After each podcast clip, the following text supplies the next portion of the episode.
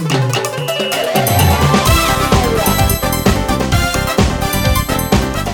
momento con Alberto Motesi. Una respuesta práctica a tus interrogantes sobre tu vida y los problemas del mundo moderno.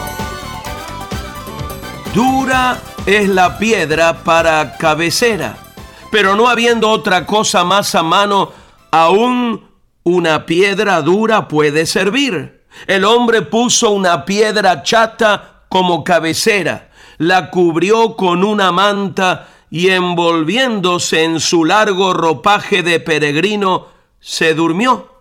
Estaba cansado aquel hombre, había caminado desde antes de la salida del sol y ya el sol hacía rato que se había puesto. Las estrellas brillaban en el azul infinito. Además de cansado y más que cansado, el hombre estaba agobiado por la pena, porque no era un viajero común acostumbrado a pasar la noche a campo raso.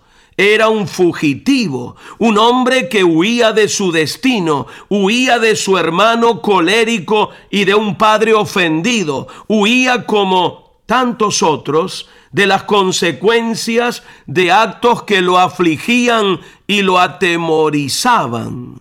El hombre se durmió. Dura era la piedra Duro era el camino, dura también la voz de su conciencia y dura la lejanía del hogar y de esa madre que lo idolatraba.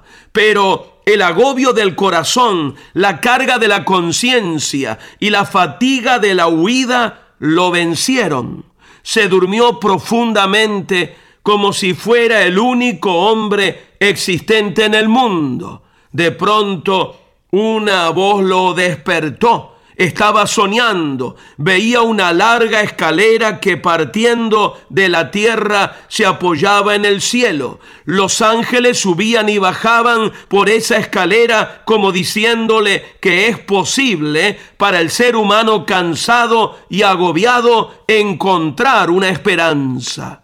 Y de pronto la voz que le habla, yo soy Jehová el Dios de Abraham y el Dios de Isaac. El hombre soñando escuchó atentamente, el Dios de Abraham, el Dios de Isaac. Abraham era su abuelo, Isaac era su padre. Entonces eran ciertas las tradiciones de la familia. Su familia era una familia creyente. Su padre había escuchado la voz de Dios, su abuelo también muchísimas veces, y él, el hombre huyente, el hombre cansado, el hombre entristecido y agobiado, Jacob, de la segunda generación, también la estaba escuchando.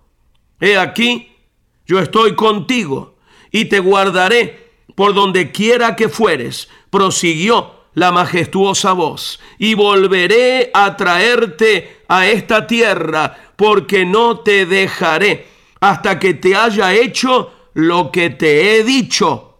Jacob despertó sobresaltado. Un sentimiento indescriptible invadía su alma. Él también estaba bendito. Él también había escuchado la voz de Dios. Él también tenía promesas de vida eterna.